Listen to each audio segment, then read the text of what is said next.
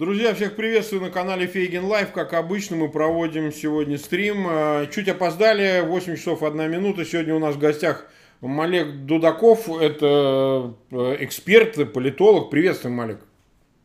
Всем привет.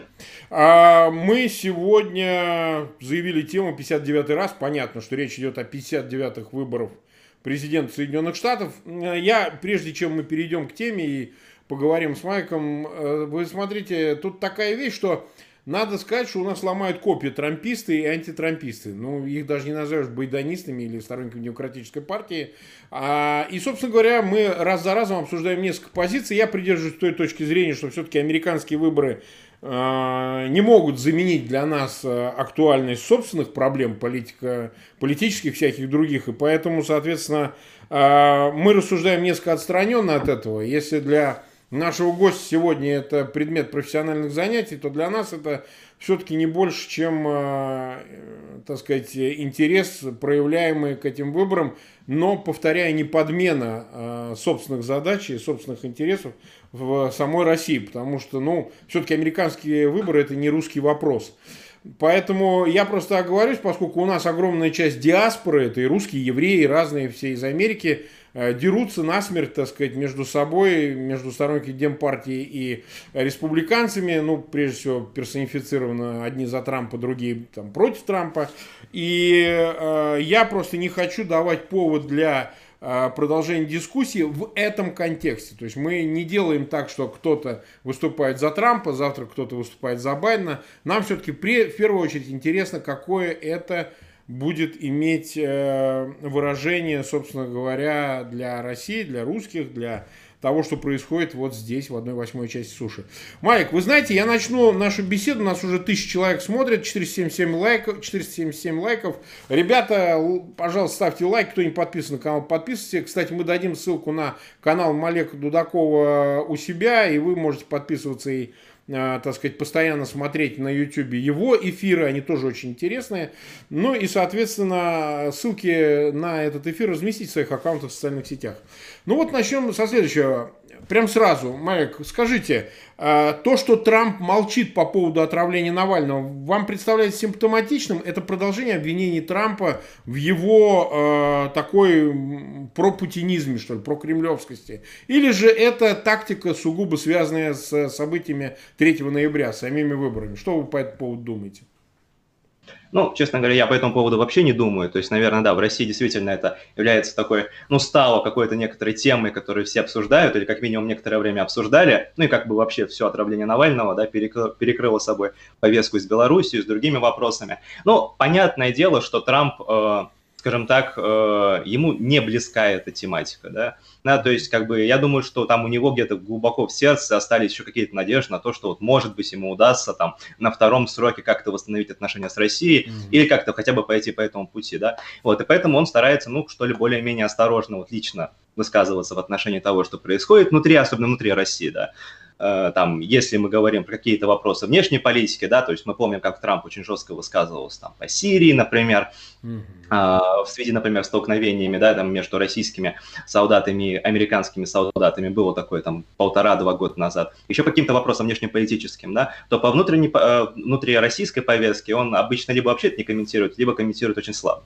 То есть мы видели как бы заявления, если не ошибаюсь, э, людей из Госдепартамента, представителей Госдепартамента, мы видели выступление э, Келли Маккинони, которая является пресс-секретарем Белого дома, вот, которые как раз комментировали всю эту историю. Вот я не думаю то, что Трамп будет как-то лично это комментировать, то есть уже понятно, что э, скажем так, ему это просто неинтересно. Вот, поэтому я думаю, что, конечно, да, я думаю, что, конечно, это... То есть объяснение ему это просто неинтересно, потому что его к этому призывает Байден. Вот сейчас Байден сделал несколько заявлений по тому поводу, что Трамп не может игнорировать такое событие. На ваш взгляд, э, объяснение именно в том, что ему неинтересно, или он боится стронуть как-то ситуацию? Он же ведь вот последний раз заявил о том, что ему важно наладить отношения с Россией, он на каком-то предвыборном мероприятии, значит, встречаясь со сторонниками, в очередной раз сказал, сказал, что вы хотите, чтобы я на, наладил эти отношения с Москвой. Так что здесь больше? Я не думаю, что здесь как- как-то сыграл фактор Байдена, просто потому что, ну, слушайте, Байден сам как бы, ну, там сколько, два или три дня, даже, наверное, больше дней, шесть, он молчал, да, то есть как бы времени было сполна, чтобы, если бы Трамп хотел, прокомментировать это как-то. Ну и тем более я сомневаюсь, что Трамп действительно реагирует на выступление Байдена, и я не знаю, там как-то обижается по-детски, если Байден что-то скажет там наперед него. Да, то есть я не думаю, то, что фактор Байдена здесь как-то сыграл.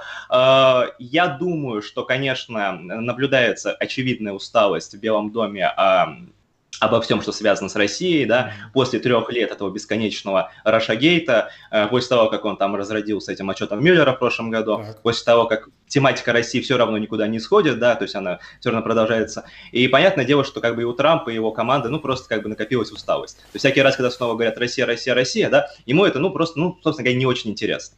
Вот, конечно, да, в перспективе, как я уже сказал, да, у Трампа есть такая глобальная мечта замириться с Россией, потому что Трамп не рассматривает Россию как э, какого-то, я не знаю, э, важного геополитического оппонента Америки. Трамп, конечно, понимает то, что Россия это не там тот партнер как, э, Америки, каким она там, ну, я не знаю, э, каким она могла бы быть, например, да, или там каким-нибудь другом Америки. Вот, но тем не менее понятно, что у Трампа фиксация именно вот на одной стране, которую Трамп видит вот просто таким, э, ну, ваш самым главным эсхатологическим э, врагом Америки, это Китай. Да. И, конечно, там взаимодействие с любыми другими странами, кто могут помочь Америке, да, в противостоянии с Китаем, для Трампа видится, ну, вполне логичным, вполне органичным. То есть мы помним, как, например, в прошлом году, когда там главным советником по нас безопасности у Трампа был Джон Болтон, mm-hmm. да, вот у него была идея вот провернуть такую операцию Киссинджер наоборот, да, то есть mm-hmm. попытаться какой-то клин зашибить в отношениях между Россией и Китаем, а и сыграть на противоречиях этих двух стран, как бы как раз в, э, в пользу Америки и для противостояния в борьбе с Китаем. То есть понятно, что на это делается упор. Да? Если как-то удастся договориться, опять же, по этому направлению, что мне кажется все-таки не совсем вероятным, а, опять же, к сожалению, потому что, конечно, хотелось бы увидеть э, налаживание отношений между Америкой и, э, и Россией, да, но, к сожалению, мне кажется, это все-таки не очень вероятным, но если это удастся сделать э, там во, во время второго срока Трампа, да, то это, конечно, будет во многом обязано и тому, что Трамп вот так, такими, а, в том числе вот таким молчанием, какое мы сейчас наблюдаем, в связи с отравлением Навального, да, Трамп не а, старается не реагировать на внутриполитическую российскую повестку. Да? То есть то, что происходит в России, это вот, условно говоря, касается России. Да, то есть там, где Россия может задевать отношения Америки на международной арене, Трамп это комментирует. Да, то, что происходит внутри России, это как бы вот, ну, дела самой России. Так, а вот возвращаясь к Китаю, давайте продолжим эту тему, потом перейдем, собственно, к повестке выборов и то, что происходит между демократом, БЛМ и так далее. Вот смотрите, а, вот а, для... Вообще э, Трамп не начинал как э, э, свою каденцию в 2016 году, в общем, с ярко выраженной антикитайской программой. Такого, в общем, не было. Скорее, Китай, Китай был, ну да, партнер, хотя была программа вывода производства, возвращения в Америку. Это явно, так сказать, вступало в некоторое противоречие, явное геостратегическое, геоэкономическое противоречие с интересами Китая. Китай известно, чем занимается. Но а, вот тут все обострилось. А, можно ли считать, что коронавирус, то, что разразился и все, что с ним связано, с пандемией, а, это усугубило и без того отрицательное отношение Трампа к Китаю? Или же, а, или же все-таки, скажем так, это вот был повод, который Трамп сейчас использует для решения ряда задач. И по торговому соглашению с Китаем, и по другим вопросам, там, где Китай активно вмешивается в зону интересов Соединенных Штатов. Вот как это у Трампа складывалось? Здесь был какой-то генезис его позиции или не было? Он с самого начала ненавидел Китай. Ну, смотрите, да, как бы понятно, что у Трампа действительно э, там антикитайские настроения вот внутри его головы, да, они э, формировались очень долгое время. Там можно, я там всем рекомендую посмотреть его интервью Опри Уинфри, там конца 90-х годов, 98-го, 99-го года, да. когда он очень много говорит о том, как много а, рабочих мест утекает в Китай, и вот как он, если он когда-нибудь в, в жизни сможет стать президентом, он этому воспрепятствует. То есть а, там сейчас, наверное, если кто-нибудь спросит, а, там, если вы спросите человека, да, что вы думаете про Трампа, какая у него там главная, главный интерес в жизни, главная повестка в жизни, да, там многие, наверное, ответят, это миграция, борьба с нелегальной миграцией, но вот именно вот в этом вопросе Трамп а, поправил вот буквально недавно перед самым самым началом своей кампании, там, в начале 2015 года, на самом деле. А вот повестка протекционизма, защиты интересов Америки, американского производителя, это для э, Трампа очень такая органичная тема, которая мы видим то, что он об этом говорил там еще середины, конца 90-х годов, то есть очень давно, очень давно, да. И когда он только стал президентом, мы помним то, что там одно из первых решений Трампа, это был выход из договора о транстихоокеанском партнерстве, TPP, TPA, да, договор, который там формально он не включал Китай, конечно же, вот, но тем не менее там предполагалось, что как бы в дальнейшем о, там страны, которые входят в этот самый договор, там Вьетнам, Таиланд, э, Индонезия, Филиппины и другие страны, вот они и включат в, свою, э, в, свои, в свои ряды Китай. То есть как бы Китай тоже войдет на общих основаниях, там э, предполагалось очень сильное понижение тарифов, такая зона свободной торговли во всем Тихом океане. Вот Трамп от этого отказался, он уничтожил, по сути, самый договор, который был подписан в самый конец президентства Обамы в последний год. А, и а, потом уже, наверное, на протяжении 2017 года это вот было такое единственное а, реально антикитайское выступление в плане политики. Вот торговая война началась, это уже примерно, ну, лето-осень 2018 года, когда Трамп начал вводить там первые тарифы, потом вторые, там третья волна тарифов, вот, и потом начались переговоры о том, что там для, для их снятия, да, необходимо перезаключить торговое партнерство между Америкой и Китаем, да, и сделать какие-то условия для американских производителей более благоприятными, чем они на тот момент являлись. На 2019 год э, мы уже видим, там торговая война шла в полном, э, была в полном разгаре, да, там и Китай вводил ответные тарифы, да, и Трамп вводил снова свои тарифы в ответ на эти самые действия Китая, да, была э, там арестована основатель Huawei, там дочка, точнее, основателя Huawei, да, там вводились уже прям такие жесткие запретительные меры против Huawei, э, которым там запрещали пользоваться вообще любыми а, американскими технологиями, да, там, от, начиная от операционной системы Android и кончая какими-нибудь процессорами, там, патент, патентами на процессоры, из-за чего им сейчас приходится свои собственные процессоры быстренько создавать, да, и придумывать, потому что они не могут использовать американские и э, там европейские, например, технологии. Вот. Ну и, конечно, 2020 год, понятно, это коронавирус. Коронавирус эту ситуацию очень сильно усугубил, э, потому что, ну, как бы очевидно, что, э, скажем так, там такая не, не самая правильная, да, и не самая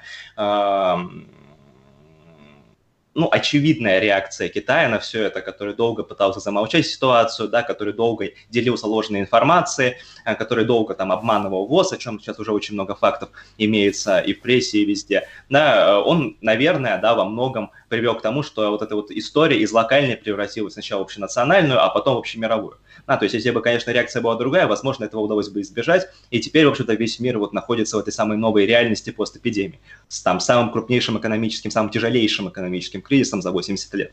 Вот и очевидно, что Трампу, конечно, ну, э, скажем так, э, для него этот самый, эта самая эпидемия, она, опять же, да, способ э, там, найти виновника вот этого кризиса, да, потому что очевидно, что демократы, например, в Америке обвиняют Трампа в том, что он реагировал тоже неправильно на эту mm-hmm. самую эпидемию. Да? Вот он как бы обвиняет Китай, потому что Китай это все начал, поэтому мы столкнулись с этой экономической ситуацией, очень неприятной, да, вот, которую Трамп пытается там очень быстро, торопливо подчинить до выборов, чтобы у него была возможность переизбраться на второй срок. То есть это, ну, некоторый такой катарсис уже, да, вот всего плохого, что происходит в отношениях между Америкой и Китаем. Сейчас, конечно, ну, что-то новое, какой-то выход на новый уровень означает уже, я боюсь, какой-то горячий конфликт где-то в Южно-Китайском море. Такое, да, такое возможно, да? Конечно, да, это абсолютно возможно. Трамп же усилил... По э, поводу Тайваня или по поводу Гонконга, по поводу чего это может такой конфликт разгореться?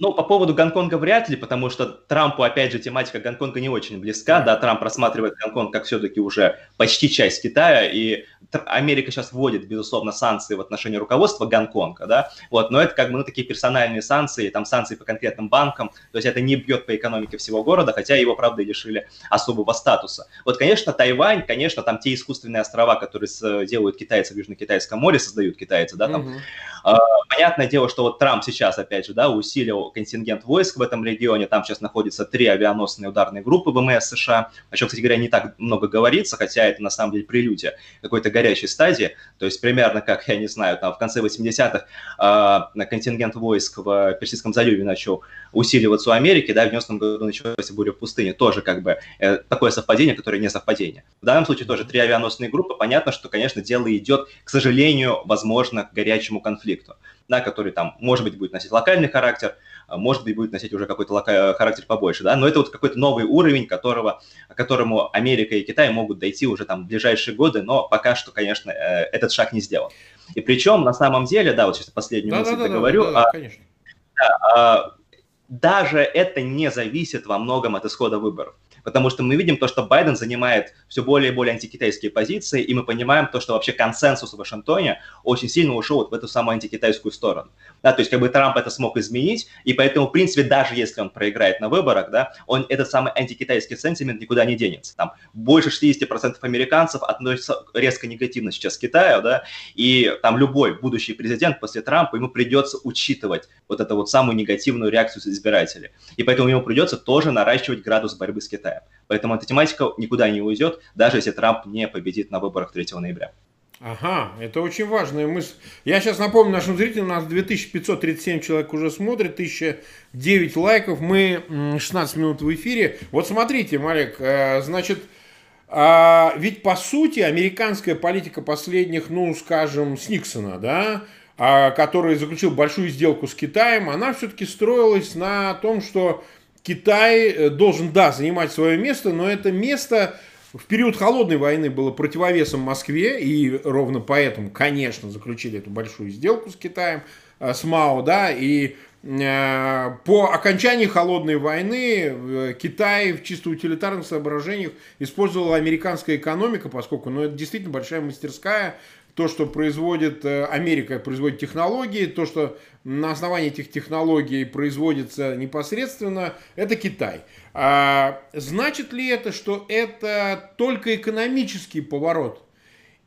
Только это? Или это и большой поворот э, геополитический? Почему? Потому что те обвинения, которые сейчас, то, на что раньше закрывали глаза, например, проблема Синьцзян-Уйгурского э, района, то есть проблема уйгуров, которые в концлагерях практически живут, и об этом даже заявление Госдепа, санкции вводятся и так далее, автономного округа этого Синьцзян-Уйгурского. Значит ли это, что э, это выражение вот этого соперничества, теперь уже двух состоявшихся, ну, понятно, Америка этот статус никогда не утрачивал, но Китай этот статус супердержавы, сверхдержавы, замещая это место Советского Союза, приобрел. И это противостояние неизбежно и по политическому направлению, и по экономическому, и э, всяким другим. Это так или же все-таки это может э, кончиться опять большой сделкой? которую и Бжезинский когда-то описывал и так далее, что надо договориться поделить мир, что называется, между Америкой и Китаем. Ну, я думаю, что, конечно, э, идеологи администрации Трампа рассматривают Китай э, именно как такого идеологического и вот просто, как я уже сказал, философского, эскатологического врага Америки в 21 веке. Да, э, страну, которая там во всем, ну, противоположна Америке, да, то есть страна, которая основана на таких очень националистических и при этом довольно там госкапиталистических я не знаю, устройстве экономики, да, и при этом, ну, очевидно, явный национализм в политике, mm. и во внутренней политике, и во внешней политике, да, там, и навязывание своих интересов по всему миру. Вот, и Америка, э, которая все-таки рассматривает себя как страна ну, гораздо более свободная, более рыночная, более открытая, да, готовая выслушать разные мнения, она рассматривает это, конечно, как страну, ну, просто антипод себя, да, то есть вот столкнулись две, две таких системы – как в свое время там, например, рассматривалась нацистская Германия или потом, может быть, Советский Союз.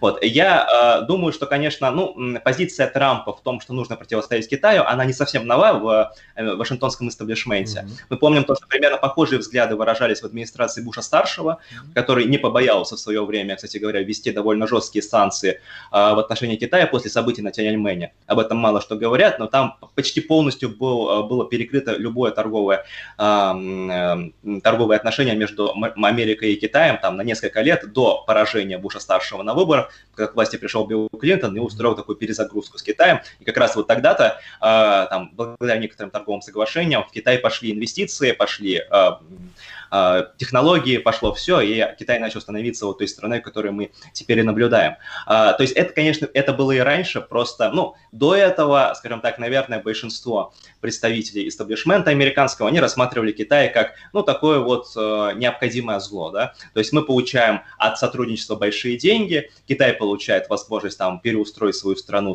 там, выйти из рядов стран третьего мира, там, войти хотя бы в ряды стран второго мира, поднять уровень жизни, и как бы такая вот ну, вин-вин ситуация, да, то есть это не игра с нулевой суммой. Вот, но понятно, что постепенно, как Китай богател, да, росли его и амбиции, и в том числе амбиции на международной арене, и в какой-то момент стало понятно, что Америка имеет дело вот с новой супердержавой, да, из которой как бы нужно э, что-то делать. Да, то есть сейчас вот очень многие э, в Америке э, цитируют э, там, такую работу международников, которые вот описывают ситуацию э, данного уровня, как, как ловушка Фукидида. Mm-hmm. Да, то есть ловушка Фукидида, она предполагает то, что а, ситуация на мировой арене, когда а, есть одна сфердержава, ее пытается заменить другая сфердержава, почти всегда приводит к новой крупной войне. То есть не обязательно на самом деле между этими странами. То есть мы помним, как, например, Америка в свое время э, превзошла Британскую империю, стала сверхдержавой, да, хотя эти страны не воевали друг с другом открыто после войны 1812 года. Да, но там были как бы Первая и Вторая мировая войны, которые, в которые формально Америка и Британия были, ну, формально, а фактически были союзниками, тем не менее крупный конфликт на мировой арене имелся. Да, то есть сейчас многие рассматривают э, там какой-то горячий конфликт между Америкой и Китаем, опять же, в Вашингтоне, да, как неизбежность. То есть такая вот ловушка Фукидида, и что, скорее всего, к этому и придет, потому что амбиции стран очевидны, они сталкиваются друг с другом, и очевидно, что сейчас уже, ну, вот эта вот вин-вин ситуация невозможна. Вот, понятно, что Трамп это, конечно, очень сильно ускорил, там, своей торговой войной, тем, что он мотивирует компании выводить производство из Китая. Я напомню, что за два с половиной года последних э, две с половиной тысячи заводов э, американских компаний вообще и западных компаний ушли с Китая, да, то есть они переносят производство либо обратно домой, либо во Вьетнам, Таиланд, Индию, Пакистан, то есть страны, которые тоже очень сильно выигрывают сейчас от торговой войны. Вот, но Китай этих заводов лишается. Да, то есть это, конечно, уже там приводит к какому-то локальному э, промышленному кризису внутри самой страны, потому что там растет безработица, еще в прошлом году начала расти безработица среди э, рабочих как раз, да, тех, кто вот работал на этих самых заводах. Вот, но это как бы, это уже факт. То есть Китай этого лишается, и понятно, что это будет все дальше ускоряться э, в данном ключе. Вот. Но это не только экономика, это мы понимаем, и это и геополитика, и это и военно-политическая сфера. То есть понятно, что, конечно, Америка никуда не будет уходить из э, региона Юго-Восточной Азии, и Китай с этим тоже не будет мириться. Да, вот буквально два дня назад было э, там в одном из гос, э, газет, э, государственных газет Китая, официальных газет Китая, да, там было опубликовано э, заявление о том, что там Китай не будет долго терпеть присутствие американских авианосцев на территории Тайваня, и если они там продолжат находиться, то речь может идти и об оккупации острова, и даже о применении тактического ядерного оружия там в самом крайнем случае. Да, то есть понятно, что это пока что риторика, вот, но, к сожалению, э, мы видим, что она движется всегда в одну сторону, и мы понимаем, опять же, в какую сторону это все движется. Угу. А, ну вот смотрите, значит ли это именно такой глобальный э, двухполюсный мир, который складывается, он еще не сложился, но он складывается, что в нем, собственно, для тех же Соединенных Штатов выгодно иметь Россию в качестве союзника, а, потому что она, может быть, не играет ключевую экономическую роль, но а, географическую определенно играет точно. А, значит, роль, э, скажем так, э, такую панрегиональной державы играет точно.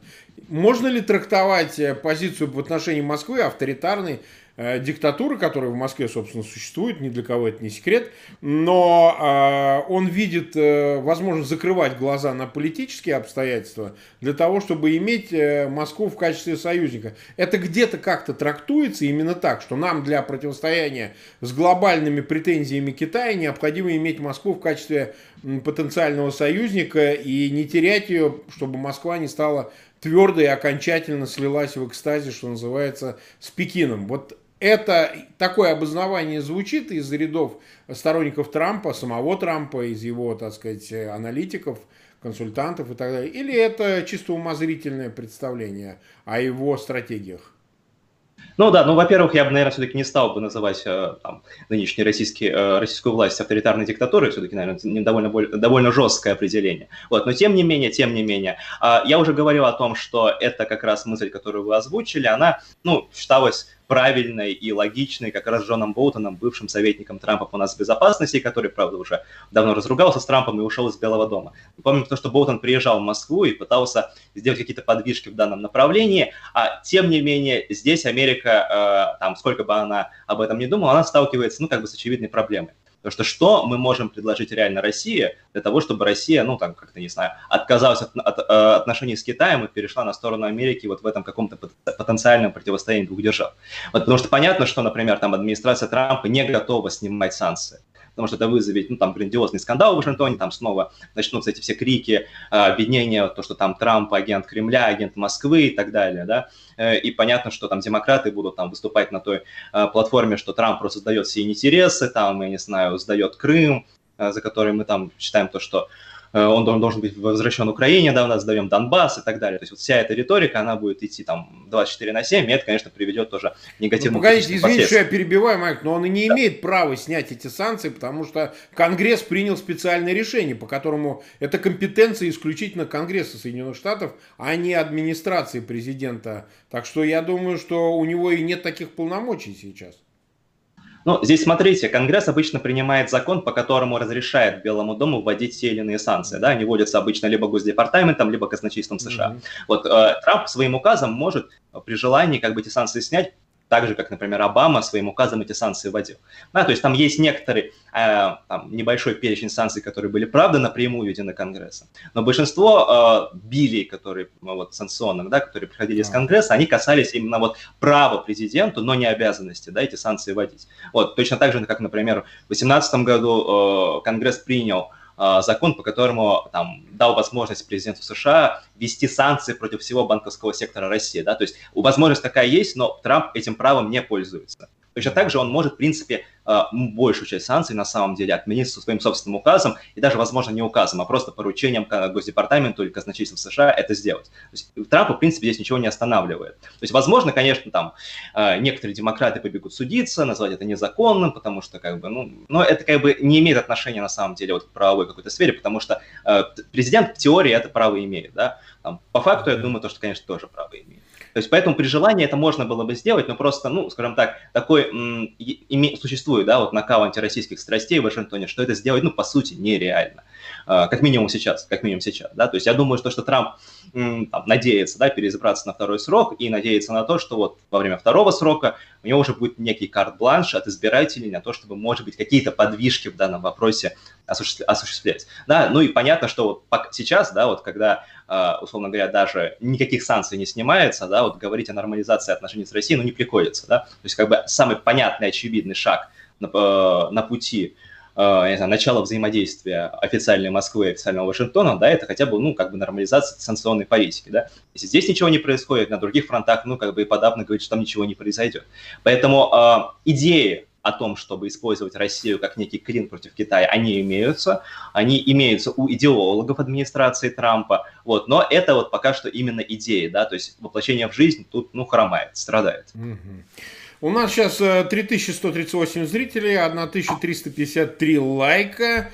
А, мы продолжаем эфир, мы 28 минут в эфире. Вот смотрите, давайте тогда так поговорим. Вернемся к кампании, собственно, которая идет э, в Соединенных Штатах. Два месяца остается до выборов, буквально вот сегодня 4 число, 3 ноября выборы, в первый вторник месяца, ноября месяца, значит, остается совсем немного. Какова диспозиция сейчас? Вот а, каковы шансы двух основных игроков Байдена и а, Трампа и какова перспектива изменения, ну чисто электоральная, а, за эти два месяца? Она есть или уже многие вещи уже предопределились, на ваш взгляд? Вот как вам кажется?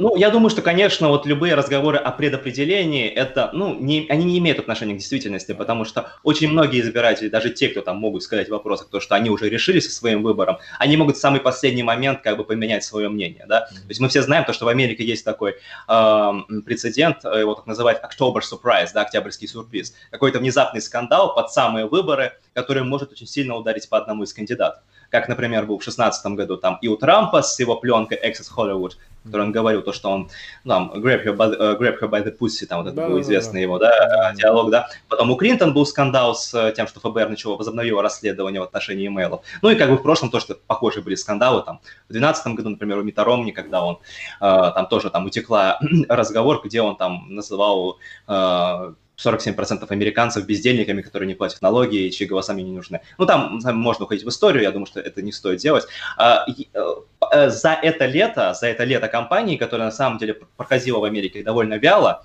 вот, на фоне эпидемии, да, на фоне, опять же, беспорядков, погромов, а, то есть почти не было, на самом деле, каких-то предвыборных мероприятий, а, и если они были, то были виртуальными. Там самое важное, это вот два съезда, которые состоялись в конце августа. Мы видим то, что как бы обстановка поменялась довольно кардинально. Потому что в апреле-мае у Трампа было все очень хорошо с рейтингами, он скорее всего, да, там, очевидным лидером на выборах. Потом начался июнь, э, с беспорядки, опять же, экономика начала немножко стагнировать, то есть восстановительный рост закончился. И мы видим, как э, рейтинги у Трампа сильно проседали, вот весь июнь, июль он прям начал mm-hmm. очень сильно отставать от Трампа. А в августе это проседание закончилось, Трамп снова начал расти вверх, Байден немножко падает, сейчас там отрыв Э, там, с тех 12%, которые в среднем были у Байдена в июле, например, да, сократился mm-hmm. до 4-6%, то есть сильно меньше. Вот, и если мы, опять же, э, скажем так, э, берем э, во внимание такую некоторую предвзятость всех опросов, которые в Америке проходят, да, то есть они обычно всегда немножко дают больше демократам и либералам, и немножко меньше республиканцам э, и, в данном случае, Трампу, э, чем в реальности как бы будет голосовать, да, то можно сказать то, что, в принципе, отрыв не такой большой, и я думаю, что сейчас примерно гонка идет 50 на 50. То есть примерно равные шансы на победу и у Трампа, и у Байдена. То есть я не беру судить, кто является фаворитом именно сейчас. То есть если бы выборы прошли в ближайший вторник, я не знаю, кто бы победил. Вот. Я думаю, что за эти два месяца оставшиеся, это кажется, что это мало времени, но на самом деле предвыборный год, два месяца – это целая вечность. Да, то есть может произойти все, что угодно. То есть Трамп сейчас делает ставку, понятное дело, на там, после э, съездов, да, следующее важное событие – это дебаты. Первые дебаты будут 30 сентября, а потом еще двое дебатов в октябре. Сейчас много разговоров ходит о том, что Байден откажется участвовать в дебатах, там либо по здоровью, либо еще как-то. Ну, просто понятно, потому что а, Байден, ну, скажем так, э, понимает, что ему довольно сложно придется с Трампом, потому что уже там возраст играет свое, там очень много оговорок, и он часто теряет мысль, когда говорит, мы это все понимаем, это все видим, да. Вот, но это тоже будет беспрецедентный момент, если Байден откажется от дебатов, да. Если он в них участвует, то, возможно, вероятно, опять же, Трамп будет некоторым победителем на этих дебатах, да, это, возможно, даст ему тоже прирост рейтинга. То есть, возможно, как бы сентябрь, начало октября, середина октября будут для Трампа хорошим временем его кампании. Посмотрим, посмотрим. Я думаю, то, что, поэтому я думаю, то, что много всего может измениться. Сейчас пока, а, если в июле я бы сказал, то, что Байден является фаворитом, сейчас я не могу так говорить. Я думаю, то, что два кандидата идут примерно на равных. Но, вы знаете, я вам возражу, например, э, да, я согласен с возрастом Байдена, он подбирается к 80 годам, надо дать ему должное, при том, что он, да, заговаривается, все это мы видим и так далее, но вот, например, э, в финальных практически дебатах э, на праймерис с Сандерсом, Байден выглядел очень бодро и, так сказать, убедительно и положил на лопатки абсолютно а, левака Сандерса, так сказать. И более того, а, ну, можно предположить, пока нет информации о том, что Байден собирается отказаться. Это разговоры звучат от каких-то там, по-моему, Пелоси об этом говорила, что ему надо да. отказаться. Нэнси Пелоси главный демократ Америки, на секундочку, спикер Палаты представителей, да. да, призывает Байдена не ходить на дебаты, и очень много политтехнологов, демократ примерно ей вторят, и довольно давно уже вторят, извиняюсь, да? Да, да. А, то есть разговоры об этом идут, да, э, это будет беспрецедентно, но Байден, конечно, еще не принял окончательного решения. Вот конкретно с Сандерсом я здесь так скажу.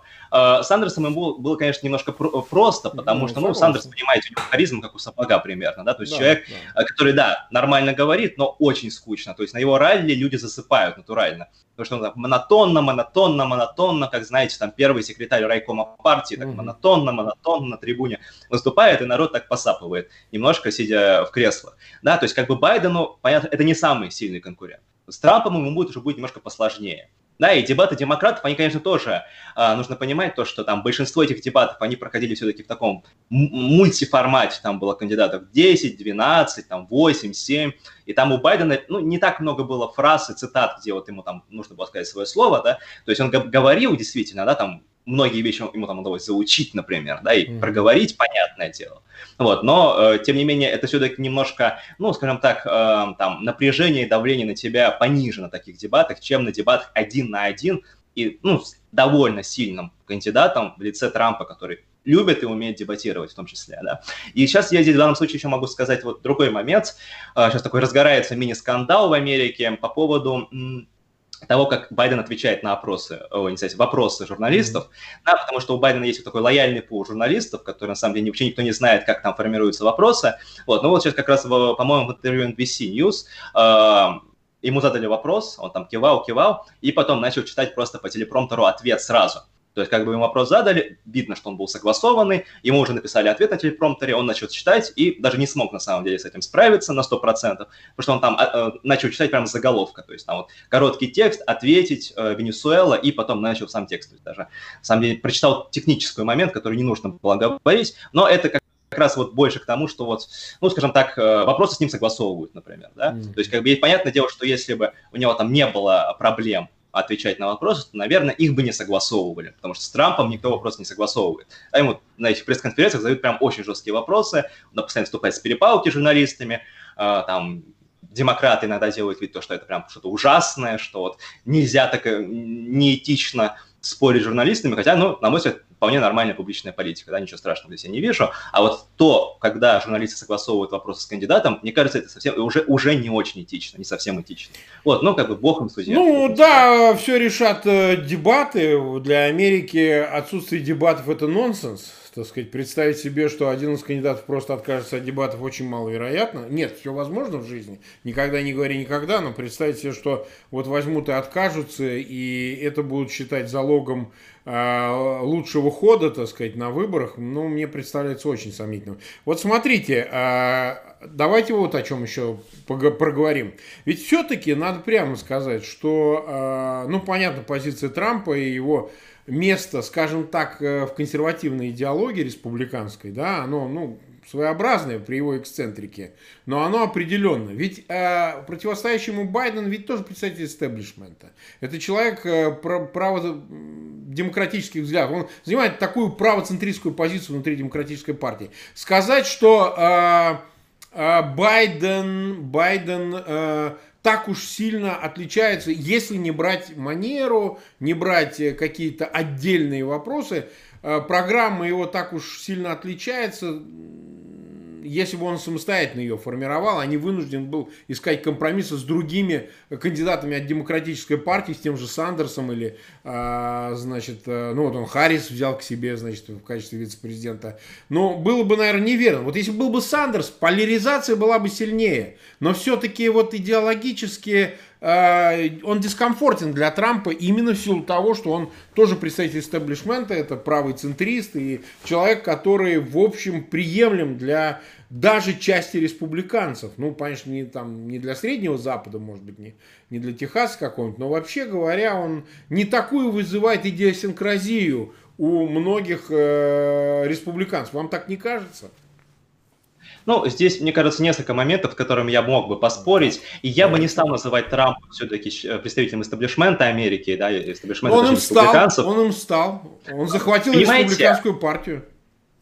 Да, он стал лидером республиканской партии, но даже сейчас мы видим то, что трампизм, то есть набор тех идей, которые высказывает Трамп, а, он не доминирует вот в э, дискурсе республиканской партии, да, вот посмотреть, сколько там реальных трампистов в Конгрессе среди республиканцев. Ну, там, может, две дюжины, наверное, насобирать, насчитать, там, включая Ранда Пола, который немножко взгляды поменял, там, Мэтт Гайец какой-нибудь, ну, такие ребята. Да, то есть большинство республиканцев, они, ну, они, ну, представляют те взгляды, которые, ну, такой эпохи до Трампа. Да, то есть это либо э, эпоха еще такого нео, неоконсерватизма, и как это называли, сострадательный консерватизм эпохи Буша, то есть те еще кто той эпохи, либо те, кто пришел э, за время президентства Обамы, это чайная партия.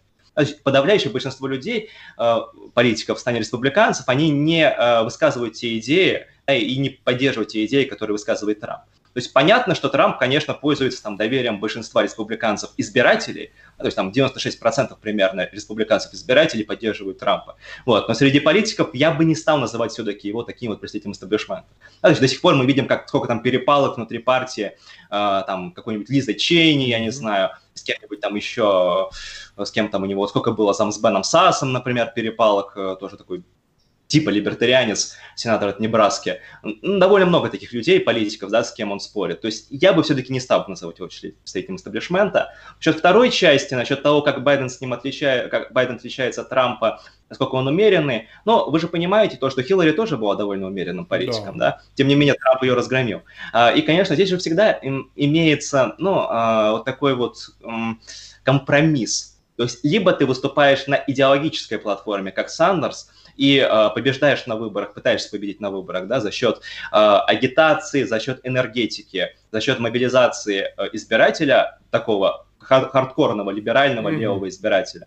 Либо ты пытаешься апеллировать к политическому центру, как Байден пытается сделать отчасти, наверное, да, и пытаешься выиграть за счет демократов плюс центристов. То есть и так, и так можно побеждать на выборах.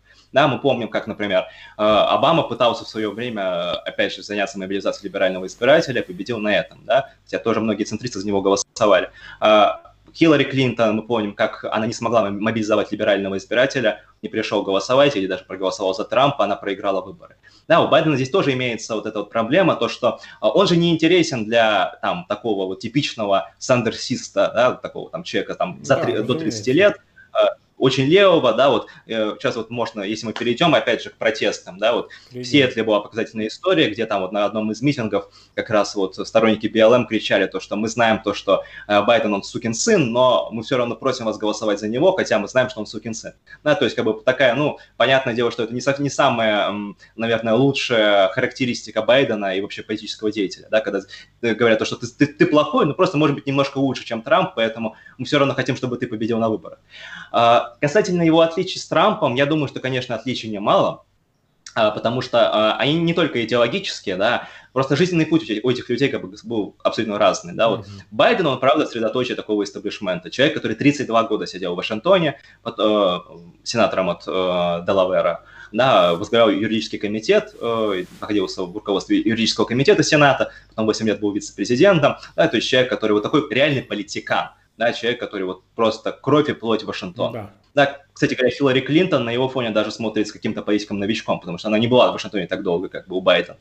А, Трамп же политик неофит и до сих пор им остается, да, поэтому он зачастую совершает многие детские ошибки, которые неприемлемы для политиков, просто потому что вот он, ну, такой живой человек, да, он в меньшей степени политик и какой-нибудь, я не знаю, а, юрист, а в большей степени такой живой человек. Идеологически, конечно, Байден сейчас занимает довольно левую платформу, и поэтому отличие с Трампом понятно.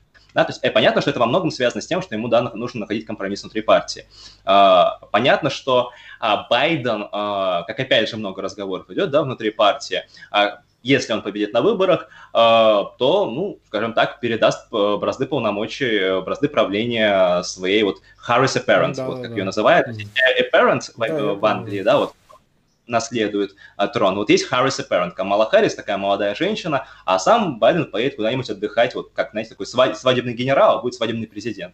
Отдыхать Нельзя на исключать. берегах. Нельзя исключать. Да, а Камала Харрис будет заниматься управлением страной, примерно как было а, там вот вторую половину второго срока Рейгана, да, да, когда да. он тоже ушел не в кондиции, Буш-старший э, сам управлял страной. Вот я думаю, что идеологические отличия между ними очень большие по экономике, и по социальным вопросам, и по вопросам закона и порядка, и реакции, опять же, на протесты и погромы. Я думаю, то, что, в принципе, для большинства американских избирателей разница между кандидатами ясна, вот, и э, я думаю, что, ну, вряд ли стоит говорить все-таки о том, что идеологически они довольно близки. Мне кажется, это все-таки не совсем корректно. Хорошо. А, значит, смотрите, теперь перейдем действительно к протестам. А, по этому поводу большая дискуссия была. А, кажется ли вам, вот сейчас, по прошествии месяцев, что протесты вот эти БЛМ, вызванные понятно какими событиями с этим, значит, убитым полицейскими, значит, темнокожим, значит, гангстером, так сказать, бывшим, бывшим рецидивистом, значит, э, что белое население, оно при том, что публично не артикулирует свою позицию поддержки Трампа, но их очень испугали эти протесты, и они э, могут э, преподнести сюрприз на ноябрьских выборах и действительно проголосовать за Трампа, ну, в силу причин того, что они будут считать, что они получат вечные 4 года протестов такого рода, э, значит, или наоборот поддержки их со стороны демократов, а вот э, республиканец Трамп, ну вот Трамп, оставшийся на следующие 4 года, он додавит антифа, додавит БЛМ и, так сказать, что-то сделает такое, чтобы исправить ситуацию с этим открытым противостоянием и таким доминированием темнокожего населения. Ну, вот э, это расхожее представление выдерживает критику. На ваш взгляд, действительно Трампа поддержит из-за этих событий, из-за этих погромов в большей степени белое население, чем оно могло бы поддержать, если бы этих погромов не было? А, вопрос хороший. А, пока что мы наблюдаем то, что, да, три месяца погромов прошло. Мы наблюдаем то, что уровень поддержки Трампа именно среди белых, и особенно среди белого среднего класса, он не сильно сдвинулся с э, тех уровней, на которых он был, например, в конце апреля или в мае месяце. Да? Мы видим то, что у Трампа прямо стремительно растет поддержка среди афроамериканцев и испаноязычных, угу. которые начали его поддерживать прямо сильно. А почему? Очень почему? Сильно. Я вот видел, читал, а, почему? Я, я сейчас объясню, да. да, я сейчас объясню. Потому что, видите, белый средний класс, который, наверное, сдвинулся немножко в либеральную сторону при Трампе, его же эти протесты задели по касательной. Да, потому что эти люди, которые живут в основном в пригородах больших городов, да, туда не докатываются протесты. В этих пригородах там имеется многочисленная, хорошо обученная полиция, которая при желании защитит эти самые пригороды. Да, то есть там все, например, белые либералы, которые там в Твиттере постоянно э, разжигают какую-то эту самую революцию, белым революцию, да, они же понимают, при этом сидят там в своих каких-то закрытых комьюнити, в пригородах, да, у них там все очень хорошо, спокойно, безопасно. Вот, и оттуда они как бы призывают так вот, ну, сидя на холме, э, тому, что происходило в крупных городах. В то же время от протестов страдают же кто? В основном все-таки небогатые люди, да, то есть жители ну, центров американских городов, даунтаунов, где живут э, в социальном жилье многие афроамериканцы, э, многие испаноязычные, многие мигранты, например. И вот они-то в первую очередь страдают от протестов. Да? Вот если сжигают какой-нибудь бизнес в центре Миннеаполиса, вот он вряд ли это белый бизнес. Это бизнес, скорее всего, афроамериканца, который там держит бензоколонку или магазин, чей бизнес, который он строил 20 лет, а тут его взяли и сожгли какие-то молодые просто гопники, да, тоже чернокожие, но натурально гопники, да, и он остался просто без средств к существованию, во многих случаях, к сожалению, да, если страховки нету. А, и он просто разводит руками и говорит, как бы, и что, я должен это поддерживать, просто потому что они одного цвета кожи со мной? Ну, нет, конечно. И, вот, и мы наблюдаем то, что у Трампа сейчас, например, последние опросы э, показывают то, что там примерно с 30 до 35, даже 38 я видел, вырос уровень поддержки среди испаноязычных, и просто среди чернокожих там он бьет рекорды для республиканцев да, то есть он там был 6-8% еще не так давно, сейчас там приближается к 15-18%. Это просто беспрецедентный уровень для любого республиканца. Да, то есть Трамп, я напомню, получил 8% голосов чернокожих на последних выборах, да, то есть mm-hmm. такой электоральный блок в Америке, который всегда голосует за демократов. И я не удивлюсь, я не удивлюсь, если в итоге Трамп сможет победить на выборах именно за счет голосов тех законопослушных афроамериканцев и испаноязычных, да, которые настрадались в первую очередь от погромов и пришли голосовать за Трампа просто потому, что, ну, это невыносимо. Вот постоянно жить в городах, когда у тебя постоянно все это громят, сносят вот прямо перед глазами или даже твою собственную недвижимость. Да, в то время, как, как я уже сказал, да, для многих белых и особенно белых либералов, там, белого среднего класса, это все-таки абстрактная такая вещь. Они там сидят у себя спокойно на карантине, где-нибудь в 20 километрах, 20 милях от, э, я не знаю, Чикаго или Нью-Йорка, да, и пишут у себя в Твиттере о том, что вот, да здравствует революция, долой Трампа. Вот их это касается вот так вот абстрактно, они смотрят на это со стороны. А вот то, кого касается напрямую, это вот именно в основном меньшинства, которые, к сожалению, к моему большому сожалению, страдают во многом от тех погромов. Угу. Да, это весьма интересно. Так, у нас 3326 э, в эфире человек, 1804 лайка. Напоминаю, пожалуйста, подписывайтесь на канал, ставьте лайки, ссылки на этот эфир. Если уж кто не успеет в прямом эфире к нам присоединиться, э, пожалуйста, размещайте своих аккаунтах в социальных сетях, пусть посмотрят в записи, это будет весьма не безинтересно. Значит, мы 48 минут в эфире, у нас еще небольшой блок вопросов, мы не будем, так сказать, злоупотреблять временем. Э, вот смотрите, значит, ситуация складывается, по-видимому, так, что а, главными, как обычно и всегда на американских выборах, остаются вопросы внутренней политики. Действительно, политика внешняя очень мало влияет на а, выбор американцев. То есть их э, мало беспокоит, в общем, ситуация в России, ситуация с европейскими партнерами, там, не знаю, ситуация с Китаем, кем бы то ни было, все-таки определяющим является внутренняя политика. А, вот мне все-таки хочется понять, допустим, если, предположим, Трамп все-таки а, останется на следующие 4 года в Белом доме. А, ну, понятно, там говорят, хромая утка, не хромая, значит, э, значит, э, ему уже не переизбираться, это последний для него там каденция пребывания в Белом доме. Что может сделать такого Трамп, что точно от него можно не ожидать, на ваш взгляд? То есть вот он возьмет, перезагрузит отношения с Россией, возьмет, так сказать, э, там, предложит нечто радикальное в отношении Китая э, и так далее. Вот что можно ожидать во внешней, а что можно ожидать во внутренней политике, на ваш взгляд? Да, хороший вопрос на самом деле. Смотрите, Я бы так сказал. Я думаю, что если Трамп переизберется, а я даю ему примерно 50% вероятности, mm-hmm. я думаю, что, конечно, а, он окажется вот там после инаугурации в январе 2021 года, да, в такой не самой удобной для себя позиции. А, потому что я предполагаю, что, скорее всего, ситуация в Конгрессе, да, вот мы сейчас наблюдаем такую ситуацию разделенного Конгресса, где Сенат находится у республиканцев, а Нижняя палата, палата представителей Кстати, демократов. Сенат, я извиняюсь, переизбирается тоже вместе с ним в ноябре, насколько я ну, понимаю, часть Сената. Ну, да, треть сенаторов, да, там и будут конкурентные гонки э, в Айове, например, в Северной Каролине, э, в Колорадо, в Мэне. Э, я, и палата представителей в полном составе переизбирается, лишняя палата в полном составе. Да, да, да. Вот. Я предполагаю, то есть как бы на самом деле вероятность такая, что, скорее всего, ситуация разделенного Конгресса сохранится. Что у демократов есть довольно приличное большинство в нижней палате, и они вряд ли его потеряют, даже если Трамп победит прям супер уверенно.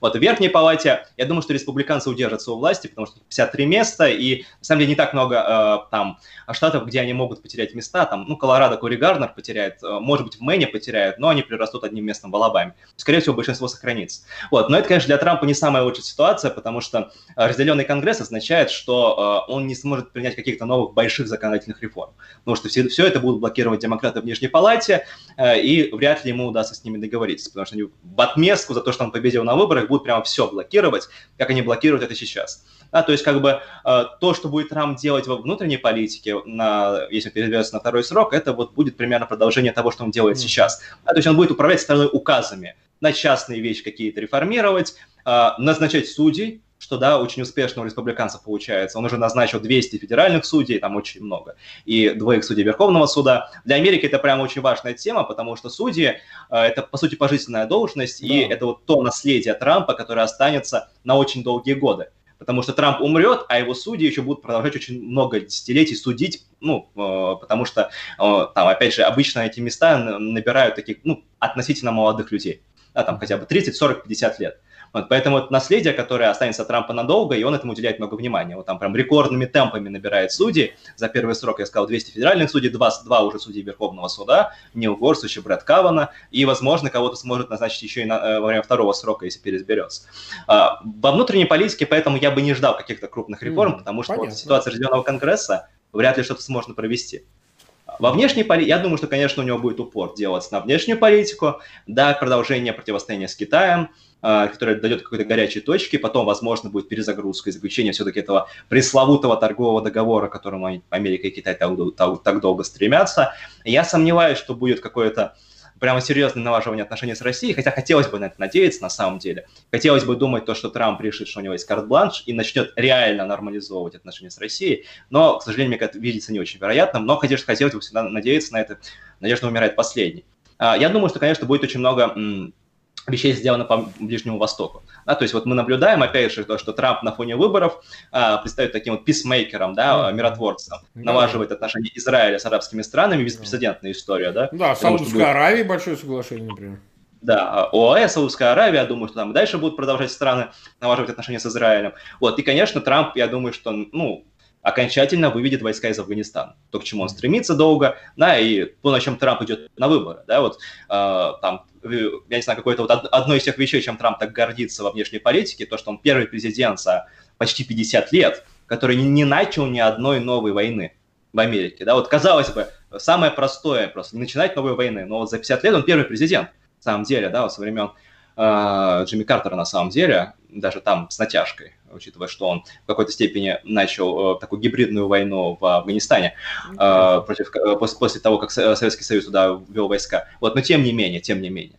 Uh, то есть, понятное дело, что, конечно, на Ближнем Востоке это политика миротворца, да, наращивание, наоборот, противостояния с Китаем и, возможно, нормализация отношений с Россией. Но противовес этому, конечно, усугубление торговой войны с Евросоюзом. То, что мы уже наблюдаем сейчас с Францией в первую очередь. Да, Франция вводит цифровой налог, Америка вводит просто какие-то невероятные тарифы в 100% на там, французские вина, французские трактора, французский сыр. Вот понятно, что, конечно, с Евросоюзом все будет плохо. И у Трампа, опять же, да, вот такой есть э, э, англо, э, зацикленность на политике англосферы да, то есть он почему так, э, такой сторонник Брексита, да, вот ему интересно взаимодействовать со свободной Британией и другими странами англосферы, Австралия, Новая Зеландия, Канада. Неинтересно с Евросоюзом. Такое противостояние, игра на противоречиях Великобритании и Евросоюза, я думаю, тоже, это тоже будет таким значимым фактором во внешней политике Трампа, если он переизберется на второй срок. Ну что же, мы там почти час были в эфире, там 55 минут. Э, спасибо, Марек, огромное. Я думаю, что будем следить за ситуацию, которая развивается на выборах. Будем по возможности проводить такие эфиры. Уж точно к 3 ноября такой эфир проведем. Пригласим более широкий круг гостей. Вас, конечно, пригласим, чтобы поспорить, поговорить, обсудить то, что будет происходить в течение этих ближайших недель, ну и там двух месяцев. И я думаю, что нам останется важным понимать, как э, то, что произойдет 3 ноября в Соединенных Штатах, отразится на э, Москве, отразится на России, так или иначе отразится на э, российских обывателях. Ну, спасибо огромное. Всего спасибо. доброго. Да, до свидания. Угу.